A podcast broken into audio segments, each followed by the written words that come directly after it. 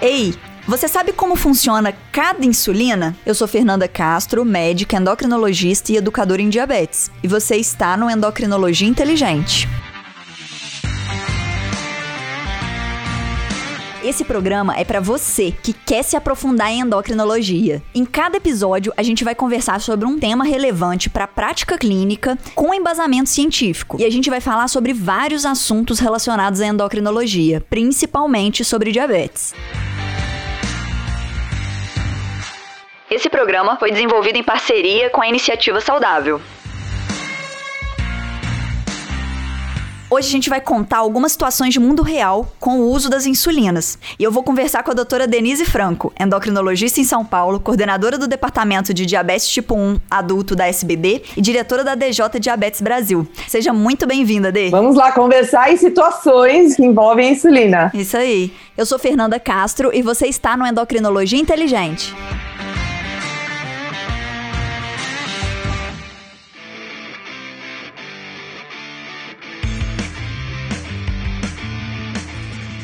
A gente tem muitos pacientes com diabetes e muitos que precisam de insulina para o controle, pra, até para continuar vivendo, né? Esses dias eu estava explicando para uma paciente novinha minha, assim, como que funciona, por que, que ela precisa aplicar insulina. É, expliquei para ela, né, assim, que as partes dos. A, uma partezinha do órgão pâncreas dela não está funcionando, então ela não produz insulina e por isso ela precisa aplicar. Só que aí quando eu falei para ela que quando não tinha insulina as crianças que descobriam o diabetes acabavam morrendo, ela regalou um olho assim e começou a prestar mais atenção no que eu tava falando, sabe? Aí eu senti assim, não, agora é, eu acho que eu assustei, né? Deixa eu calçar a pantufa aqui de novo, que eu dei uma voadora meio forte aqui nela. Mas isso aconteceu comigo também, Fê. Já foi numa situação em que eu tava contando para o paciente, aí eu contei também para, acho que até para justificar por que, que tem que tomar duas doses, né? Por que tem que tomar duas insulinas, não duas doses, mas duas duas insulinas diferentes. Eu falei, sim, mas o nosso pâncreas também faz isso. Quem não tem diabetes, a gente tem uma quantidade de insulina que a gente chama de basal, que é aquelas insulinas que a gente tem que ter para manter quando a gente está dormindo e quando a gente não está comendo. Nós também produzimos isso. A gente tem uma quantidade de basal baixinho e aí, quando a gente vai comer, a gente produz aquela insulina extra que é para dar, para manter a glicemia quando a glicemia está mais alta, decorrente da hora que a gente comeu, né? E quando eu mostrei isso, eu assim, ensinei para ela, ah, então, a gente também, quem não tem diabetes também tem isso, ela olhou para mim e falou assim, ah, então é por isso que você fala que eu tenho que imitar o pâncreas de quem não tem diabetes. Eu falei, é isso mesmo. Ela entendeu que ela precisava das duas insulinas. É verdade. E aí, você falando dessas, dessas ações das insulinas, a gente lembra, né, que a gente tem a insulina basal, que é para fazer esse serviço aí de quando a gente não tá comendo, né, só para manter o corpo funcionando,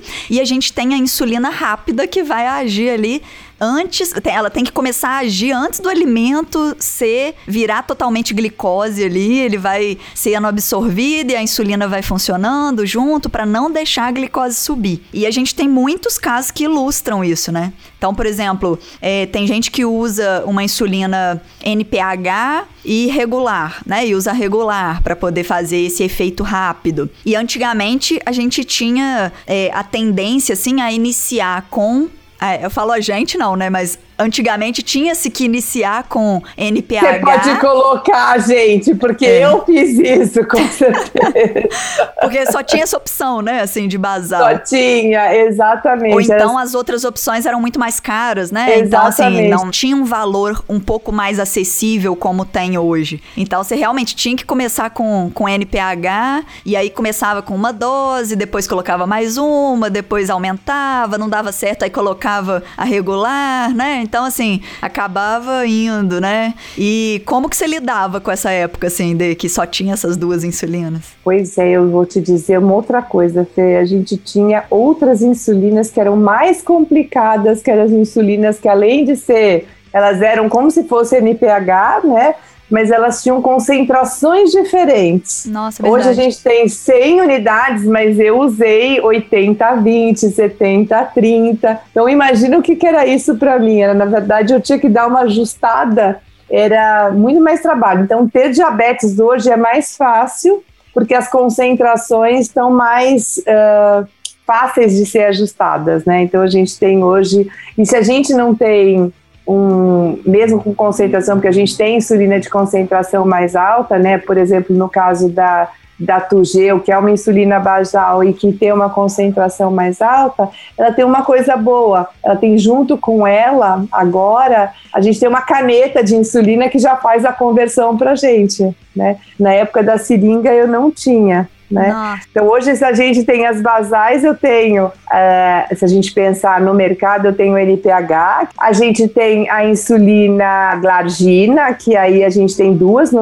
três no mercado hoje, né? A insulina Lantus, a gente tem a Basaglar e tem uma nova agora que acabou de chegar no mercado, né, Fê? Então essas são as insulinas que a gente tem mais um, acessíveis, né? Acessíveis elas são dos anos 2000, né? Uhum. No início dos anos 2000. E aí a gente tem as novas, as insulinas que foram seguidas da Lantus ou da Glargina, que é a Levemir, que a gente também tem que aplicar duas vezes ao dia, né? É, tem a insulina é, Tresiba, que é o nome comercial dela, ela chama Degludeca. A gente tem insulina Tugel, que é uma insulina que é uh, de concentração mais alta, que é a Lantus, a Glargina, numa concentração mais alta, né, que são 300 unidades, mas ela se equivale aí a uma insulina de mais longa duração, das mais novas, da geração mais nova. E o que a gente vai ter nova são uh, vai chegar insulinas de duração agora semanais, né? Então, logo, logo chegando aqui para gente, até na fase de aprovação, o que é legal, né? Você vai ter mais opções para o nosso paciente para usar a basal. Verdade, tem muita insulina hoje no mercado e cada uma funciona de um jeito. Então, por exemplo, um paciente que quer fazer menos aplicações e tem como pagar por uma insulina mais moderna, digamos assim, a gente consegue oferecer isso para ele pelo menos em relação à basal, né, que vai ser a mesma situação da insulina semanal, que é uma insulina uhum. basal. Agora a insulina para não deixar a glicose subir, né, então uma insulina bolos ali, uma insulina para alimentação, para correção, realmente precisa fazer várias aplicações, né? Precisa receber várias picadas ou aspirar, né? Porque a gente tem insulina inalada. Sim. Então, também, assim, uma pessoa que, por exemplo, ah, não, eu, eu quero investir no meu diabetes, eu vou trabalhar para poder pagar as insulinas. A pessoa vai poder é, usar uma insulina semanal basal e a, a fresa inalada várias vezes ao dia, né? Então, assim, uhum. tem essa opção hoje em dia.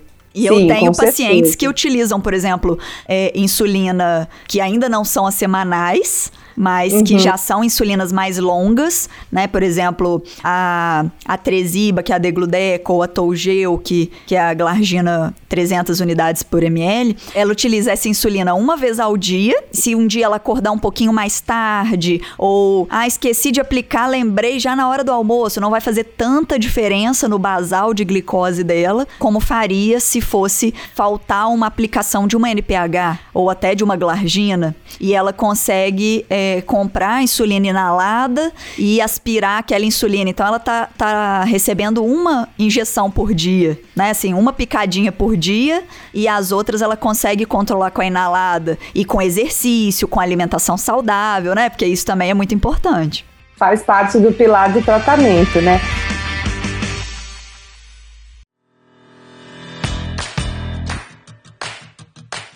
Mas o que eu acho que é mais interessante até para a gente é, conversar aqui é que a gente, mesmo nas insulinas rápidas, né, a gente tem diferença no tempo de ação delas, né? Se a gente imaginar que o paciente tinha só insulina regular, antes de 1996, que foi quando apareceu a primeiro, o primeiro análogo rápido, né? A gente imaginar que assim, a gente tinha que falar para o paciente aplicar insulina pelo menos de 30 a 40 minutos antes dele começar a comer. Ele nem sabe, não tinha nem preparado ainda a comida, já tinha que aplicar uma dose de insulina. É. e que era o perfil da insulina, que é o perfil da insulina regular, e ele tem aí pelo menos quase seis horas de potencial ação ainda daquela insulina regular. E que desde 96 para cá a gente tem várias insulinas que a gente chama que são semelhantes à, à regular, só que elas diminuíram o tempo de início de ação e mesmo o tempo de duração, né? Então, se a gente falar aqui dos análogos rápidos, nós temos a Omalog, a, a Pidra e a Novo Rapid, né? Que fazem essa ação já do análogo, que eles começam a agir 15 minutos depois que você aplicou. Tem um pico máximo de ação em torno lá de uma hora e uma hora, uma hora e meia, e que elas terminam em três a quatro horas, né? Diferente da regular que durava seis horas. E além disso, a gente já tem insulinas mais novas, como a que você falou, a Fresa, que é a insulina mais rápida que a gente tem no mercado, né? Ela tem já começa a agir logo no início em que você aplica, e com 30 minutos ela já tem um pico aí de ação, de 30 a 45 minutos, depende do, da concentração que ela, é, da quantidade de insulina que foi inalada, e ela tem uma duração aí de 90 a, a 180 minutos, então muito mais rápida do que as outras ações. E a gente tem os análogos rápidos, que é a FIASP, né? Então a gente já chama assim de análogo ultra rápido, né? Que a gente mudou até a forma de chamar essas insulinas, elas agora são denominadas análogos ultra rápidos. E a gente vai ter provavelmente a insulina da Lilly que está chegando, que também é uma insulina mais rápida do que a Humalog, né? Então ela é uma Humalog que foi modificada e ela vai ter também, semelhante à Fiasp, uma ação em torno de 5 minutos é, na hora que você aplica e ela tem uma rapidez de ação na, na primeira hora e ela termina aí por volta de umas três horas. É, e a gente vai ter, assim, além dos vários tipos de, de insulina, a gente tem também melhores perfis para usar cada insulina. Então, você falou aí, ah, a ultra rápida, a pessoa tem que aplicar 15 minutos antes de comer. Então, se é uma pessoa que pode ali preparar a refeição, colocou no prato ali, fez a contagem de carboidrato, mediu a glicemia, jogou no aplicativo ali, já deu quase que os minutos para ela poder comer, né? Então, assim, deu pra. Talvez não nessa ordem, né? Mas. porque tem que aplicar uhum. insulina e depois esperar. Mas, sei lá, jogou no, mediu a glicemia, jogou no aplicativo, já joga ali o que que. a quantidade que vai querer comer ali da comida que tá quase pronta, aplicou a insulina e aí já senta, prepara o prato e tal, já vai poder comer. Se for com a fiasp, ela pode chegar, colocar no prato, aplicar e depois já comer, né? Ou com a fresa, mais rápido ainda. Às vezes, ah, eu vou, tô morrendo de fome, vou dar uma garfada aqui, depois eu vou aspirar a, a insulina. Então, assim, cada pessoa vai sentir qual é a necessidade dela de, de aplicar uma insulina de uma forma. É lógico que vai depender do quanto ela tem para poder é, investir nesse tratamento. Mas ela podendo investir, ela pode escolher mais ou a gente pode só educar esse paciente. Então, tem paciente que consegue ser controlado, que consegue controlar o seu diabetes com NPH irregular. Só que ele tem que saber como que funciona cada insulina para conseguir aplicar no tempo certo, ficar de olho nas medidas da glicemia, para conseguir saber, por exemplo, ah não, a insulina regular ainda está agindo, então eu também não posso ficar tanto tempo sem me alimentar. Ou é, se eu for comer um pouquinho a mais, eu tenho que aplicar um pouco a mais, mas eu tenho que aplicar meia hora antes, 40 minutos antes. E se eu for querer comer um pouquinho ali depois, é, sei lá, duas horas depois, eu ainda tenho insulina ativa. Então, se a minha glicose já tá caindo, às vezes dá para eu comer uma coisinha sem precisar aplicar de novo. Agora, com a fresa, os pacientes têm relatado que com uma hora, duas horas, já acabou a ação da insulina. Então, assim, eles percebem, ou pelo menos já tá tão baixinha, né, a insulina ativa, que eles já precisam aspirar de novo. Então, assim, é muito uhum. importante essa educação sobre como age cada insulina que a gente precisa fazer para os pacientes para eles conseguirem agir ali, saber o que fazer com aquela glicemia que eles veem no aparelhinho. É, eu acho que o que é importante aqui a gente salientar também que assim o médico trabalhando junto, né? Então o paciente vai lá, leva os resultados e consegue trabalhar com o médico, qual seria a melhor opção de escolha das insulinas para ele? Porque às vezes também não é só uma questão de acesso, né? Porque muitas vezes a gente pode brigar pelo acesso, às vezes eu não tenho é, poder aquisitivo, mas a gente deve lembrar que hoje a rede pública também já disponibiliza os análogos rápidos, né? A gente antes tinha o análogo rápido que era a Novo Rapid, que podia ser distribuída pelo próprio governo, principalmente se o paciente tinha indicação para isso. E agora a gente vai ter, a gente sabe que quem ganhou a licitação é a Pidra, e a gente vai ter, então, também o análogo rápido sendo distribuído, nesse caso vai ser a Pidra, e a gente pode, para cada paciente, uh, identificar qual vai ser a melhor terapia para ele, né? E nada melhor do que a gente fazer o nosso time funcionar, né? Então, o time paciente e médico, e se a gente tiver alguém mais na equipe trabalhando com a gente, é poder olhar os resultados e discutir com o paciente qual vai ser a melhor escolha para ele de terapia. O que isso que é, justifica aí a gente estar tá olhando e observando junto com o paciente quais são as melhores escolhas é, para ele, né? Eu acho que isso tem um valor enorme da gente quando a gente pensa em insulinoterapia, a gente tem que individualizar. Ainda bem que a gente tem uma gama grande de coisas para oferecer para o paciente, né, Fê? Nossa, verdade, bem lembrado dele.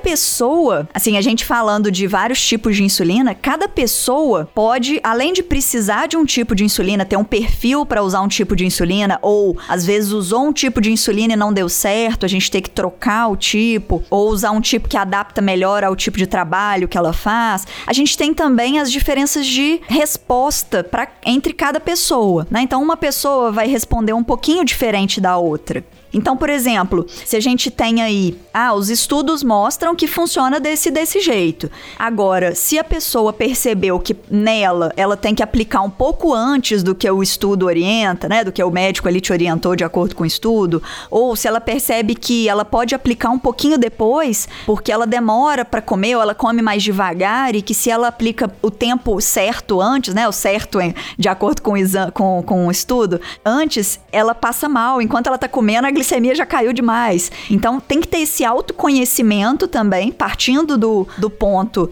de como a insulina é sabida que funciona, mas como que ela age no seu organismo, né? Cada paciente tem que ter esse, esse, essa percepção para conversar com seu médico e chegar num, num consenso ali para ele mesmo, né? Individualizado. É, e a gente deve lembrar também que você tem horários do dia em que você tem uma necessidade de aplicar insulina, muitas vezes diferente dos períodos do dia. Então, por exemplo, no café da manhã, onde a gente tem mais resistência insulínica, é comum um paciente às vezes chegar para a gente e falar assim: olha, se eu tomar a Fiasp, por exemplo, no começo da refeição, às vezes eu observo que ele ainda fica mais elevado. Aí às vezes eu tenho que aplicar 5 ou 10 minutos, mas antes ele tinha que aplicar 20 minutos antes, ou às vezes 30 minutos antes, mesmo com o análogo rápido, né? Ou quando usava a Umalog ou a, a Pidra ou mesmo a Novo Rapid. Aí quando vai usar a Fiasp, ele fala assim: ah, mas a Fiasp não é para usar na, no momento em que eu como? Não, em algumas situações, por exemplo, no café da manhã, tem paciente que ele toma na hora da refeição mas tem paciente que tem que antecipar, porque ele vê que a curva dele acaba fazendo um pico, e se ele antecipa, às vezes, de 5 a 10 minutos, ele tem uma resposta melhor, né? Então, vai aí da gente estudar de novo junto com o paciente, observar, ainda mais se ele tiver algum sensor, a gente consegue ver isso com mais detalhe do que às vezes com a ponta de dedo, né? E aí você consegue ter um resultado bom e discutir com ele, olha, tá vendo talvez o restante das outras refeições você nem precise antecipar, mas nessa específica vale a pena a gente dar uma antecipada na, na dose, né? Isso aí. Então a gente tem que lembrar que além de individualização do tratamento, saber cada perfil, também é importante o autoconhecimento, né? Perguntar para o paciente o que, que ele está percebendo, como que ele está se sentindo com aquela insulina insulina, se tá ok, se dá para continuar, né? Ou se ah, às vezes não, não tá bem, não tá ficando bem, não tá conseguindo controlar, a gente consegue fazer um processo para ele conseguir ganhar uma outra insulina. É.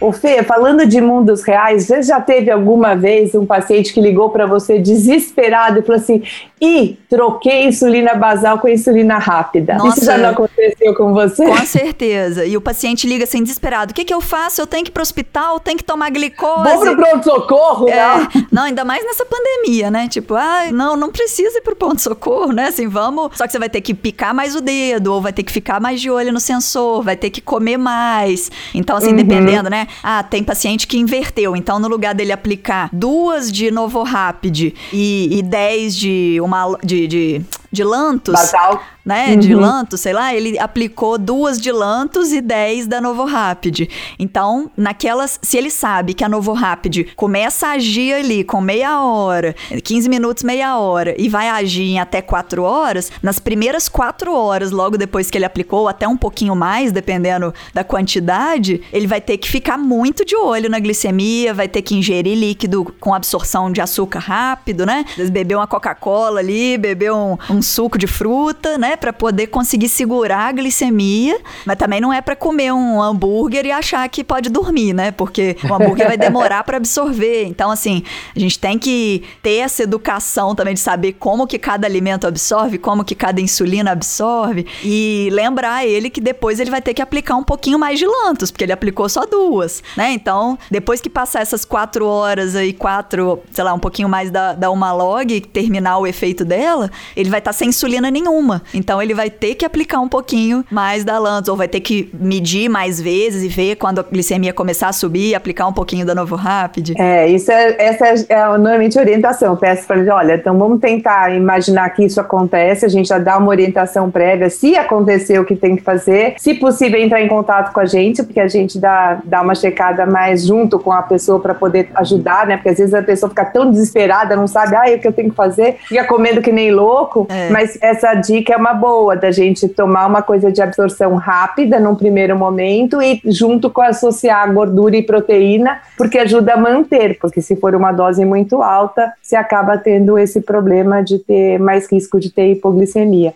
Mas a parte mais importante você falou, a gente falou assim, calma, Vamos olhar junto o que, que é, vamos pensar como é o mecanismo de ação de uma insulina, o mecanismo de ação de outra insulina e ver como é que a gente pode ajustar junto sem ficar estressada, porque tudo tem jeito, a gente dá uma ajustada boa. E sempre lembrar, né, sempre que possível, Fê, a gente orienta sempre ter em casa o glucagon, né, que é o, o inverso da insulina, sempre que possível a gente tem, embora não seja distribuído pelo governo, se a gente tem em casa, é uma medicação que a gente quer ter para nunca usar, para ela vencer mesmo, né? Porque é, a ideia, num momento de uma hipoglicemia severa, né? Que a gente lembrar, então, quando a gente não começa, não consegue comer ou não consegue tomar uma atitude, a gente ter o glucagon sempre com a gente. Não, bem né? lembrado. O que pode acontecer também é, por exemplo, uma pessoa que usa ah, o sistema de infusão contínua, né? A bomba de insulina. Uhum. Aí ela fala assim: ah, não, não tô gostando da, da desse sistema, ou então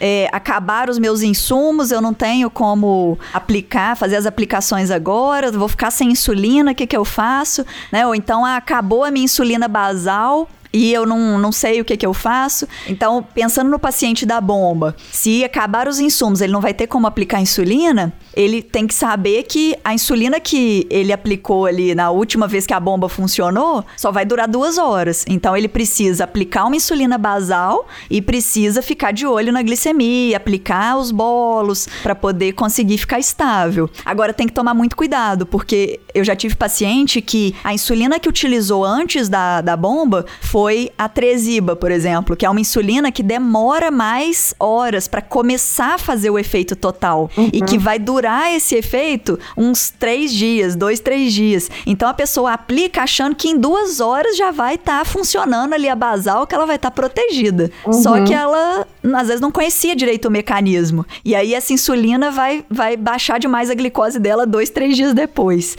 Então, assim, a gente precisa saber como que funciona, né? Assim, eu preciso orientar orientar o paciente para poder saber como que funciona as insulinas que ele tem disponível para saber como utilizar, né? Eu já tive paciente também na roça, assim, que mora, que mora na zona rural e a insulina caiu e quebrou. não tem como buscar, tá um barro, não tem como, não tem nenhum carro que consiga ir na cidade buscar insulina, eu só tenho agora um tipo de insulina. O que, que eu faço? Né? Então, assim, não sei se em São Paulo você tem essa situação, imagino que não, mas de não ter como comprar uma insulina, né? Não ter como chegar a insulina para o paciente. E aí você tem que orientar assim, não, então, ó, você só tá com insulina rápida, então a partir de tal horário que vai estar tá sem basal, né, a partir do, de, sei lá, usa NPH. Então, a partir de é, 8, 12 horas que aplicou a última dose da NPH, você vai ter que medir a glicemia de duas em duas horas e aplicando a rápida, inclusive de uhum. noite, de madrugada, para conseguir é, ter ali uma, uma insulina ativa direto para não entrar em cetoacidose. Porque senão, ah, vou dormir ali, a insulina tá boa, vou dormir. Em duas horas acabou a insulina rápida, né? Duas, três horas, quatro, dependendo da insulina. Acabou a insulina rápida e vai ficar sem insulina horas ali enquanto dorme. Então a gente tem que realmente ter essas essas orientações aí na ponta da língua, porque apesar de serem raras, podem acontecer. É, eu costumo dizer que assim, a gente tem que sempre ter a manguinha lá, os planos B, né? Se a gente tem que ter o plano A, que é o que eu uso, e o plano B, caso alguma coisa falhe. E sempre, assim como você é, chamou a atenção da gente, é, às vezes o paciente não lembra mais como usa, porque usava caneta, tinha esquecido, eu sempre costumo pedir assim, quando a gente faz uma mudança na dose, por exemplo, você está usando a bomba de de insulina, ele faça, guarde cada nova prescrição, tira foto daquela prescrição e guarda aquela prescrição, porque na dúvida se tiver que fazer, por exemplo, ajustes de quanto que eu usava para fazer a correção do bolos, né? Eu tô lá com aquela correção que está pronta, então eu já sei quanto que eu tenho que usar e fazer a conta de novo, né? Ou usar o aplicativo, se a gente usa o aplicativo, deixar lá a coisa prontinha para a gente ter nas mãos e relembrar, né? E se eu não lembro, liga lá para o nosso profissional de saúde que está ajudando a gente sempre para poder relembrar, né? Verdade. A gente precisa sempre orientar mesmo o paciente a, a saber como agir nessas situações de risco e até evitar novos riscos, né? Então, ah, aplicou a, a, a, rápida no lugar da, da basal, então o que, que você pode fazer para isso não acontecer? Ou, ah, deixei cair a, a, o frasquinho da insulina, então, o ideal é sempre ter uma insulina reserva, né? Você vai guardar uhum. ali a uhum. insulina reserva na geladeira. Agora, a insulina que você está usando não precisa ficar na geladeira. É, esses, essas orientações também a gente precisa fazer uhum. para os nossos pacientes. É isso aí.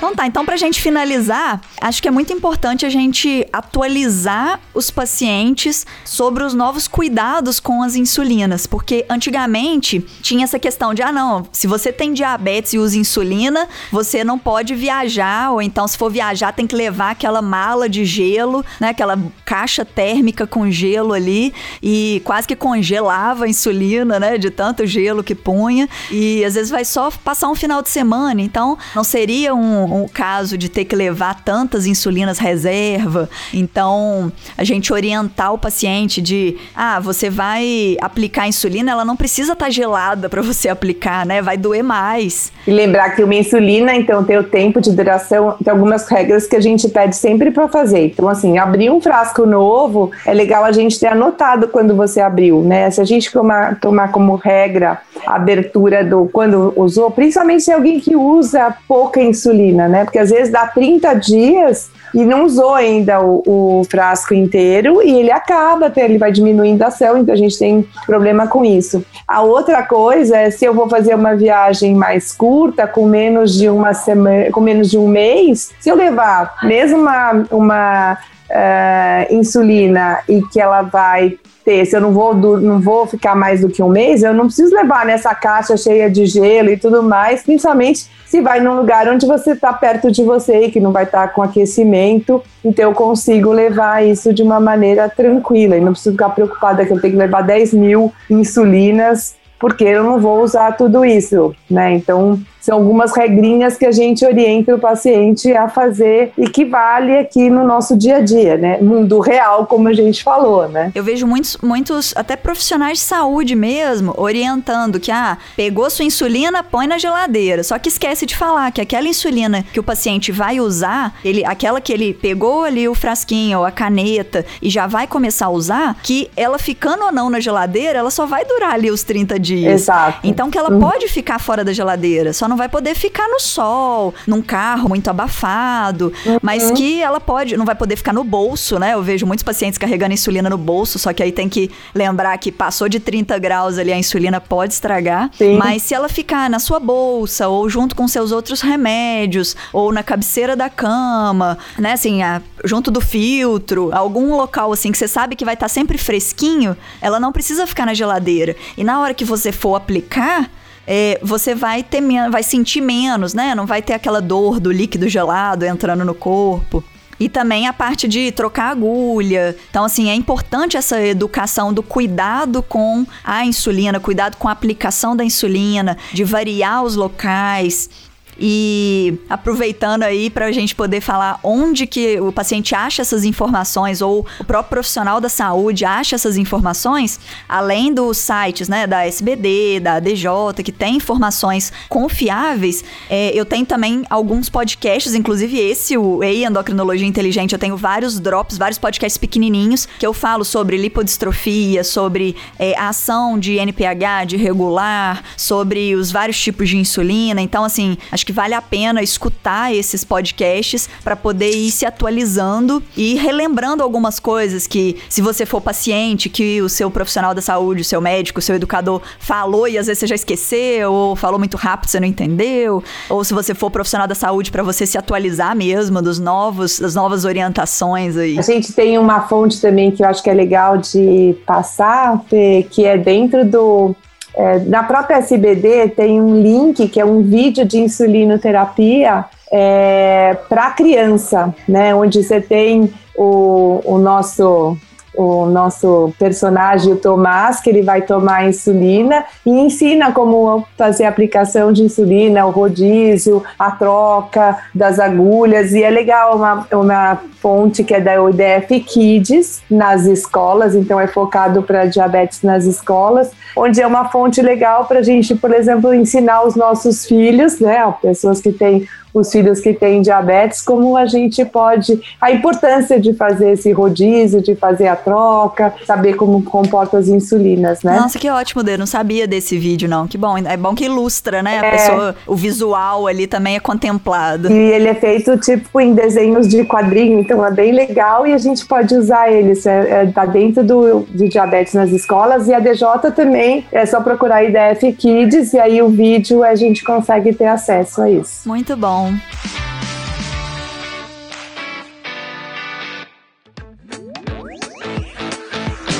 Então, muito obrigada pelo papo, De. Eu queria te agradecer por topar e falar para os profissionais de saúde, para os nossos pacientes que estão mais interessados em saber como funcionam as insulinas. Muito obrigada mesmo. Eu que agradeço, Fê. Beijo enorme para vocês, beijo, beijo para ouvinte. E a gente tem que estar tá informado, né? Rebeldes mas a gente com rebeldes com educação em diabetes, não é isso? Isso aí. Se você quer se rebelar, então eduque-se. Assim que acabar esse programa, abre lá e olha os podcasts anteriores do Endocrinologia Inteligente mesmo.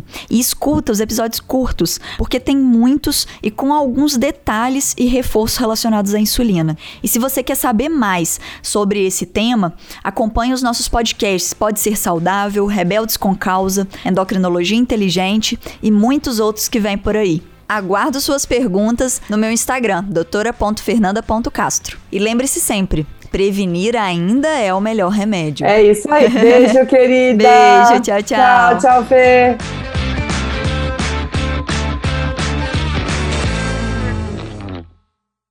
Esse episódio foi editado por Estúdio Casa, o lar do seu podcast.